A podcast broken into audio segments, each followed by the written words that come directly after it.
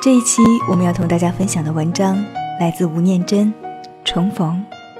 我是本期节目主播不息之舟。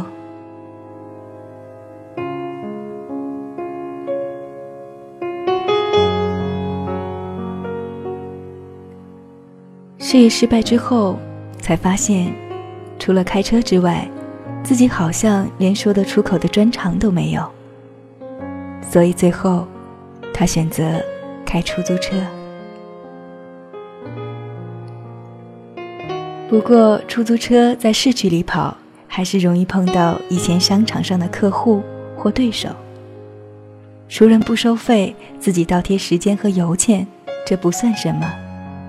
最怕遇到的是以前的对手，车子两百三，给你三百块，奉送一句不必找了，留着用，外加一个奇怪的眼神和笑容，那种窝囊感，够你低档个一整天。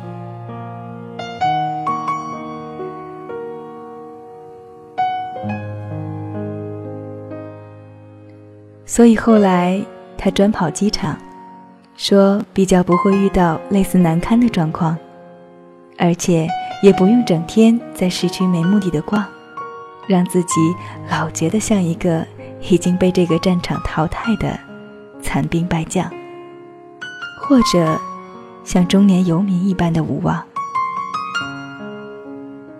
不过，他也承认，跑机场的另一个奢望是。如果前妻带着孩子偷偷回国的话，说不定还有机会堵上他们，和孩子们见上一面。离婚后就没见过，我都只能凭空想象他们现在的模样。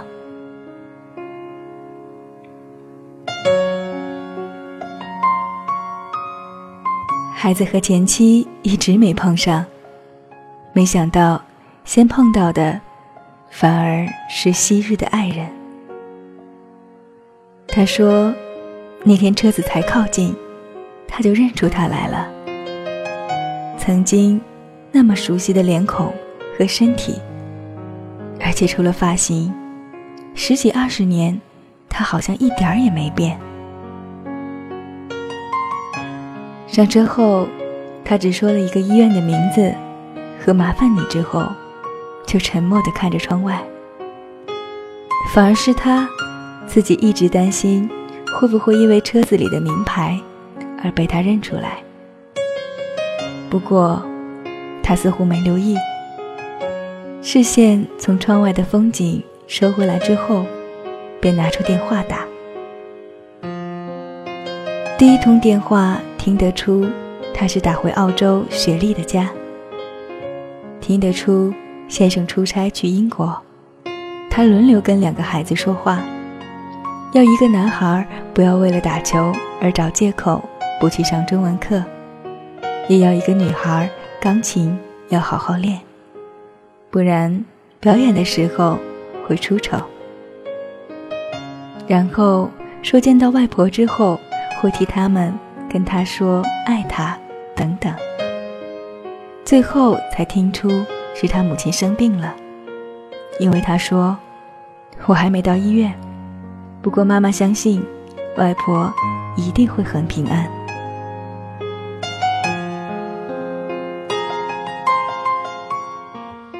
还记得他母亲的样子和声音，以及他做的一手好菜，更记得两人分手后的某一天，他到公司来。哽咽的问他说：“你怎么可以这样对待我女儿呢？”那种颤抖的语气和哀怨的眼神。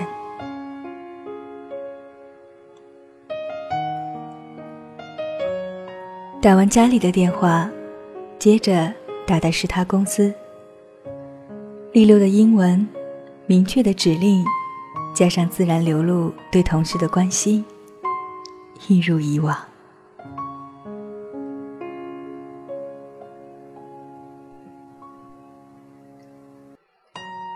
他们大学时候就是班对儿。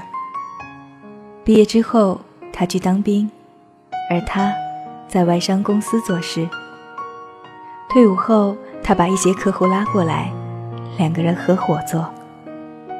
三年后，两人公司变成了二十几个人，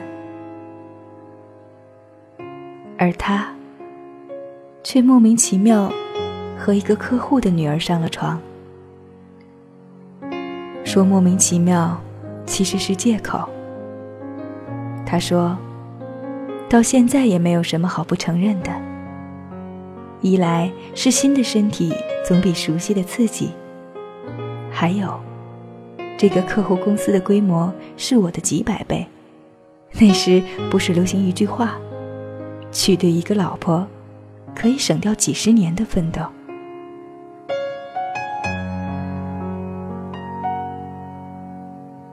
最后，车子经过敦化南路，经过昔日公司的办公室，两旁的台湾栾树正逢花季。灿烂的秋阳下，一片亮眼的金黄。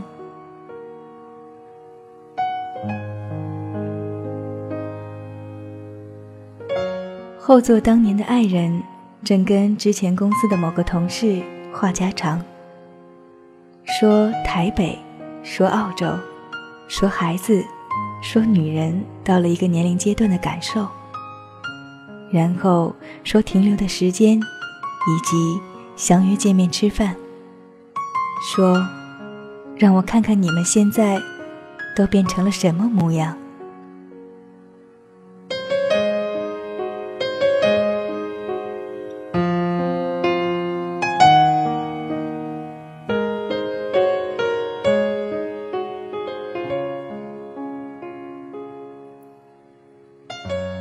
车子最后停在医院门口。他说，他还在躲避，也在犹豫要不要跟他收费，或者为他打个折。没想到，后头的女人忽然出声，笑笑的，用极其平静的语气跟他说：“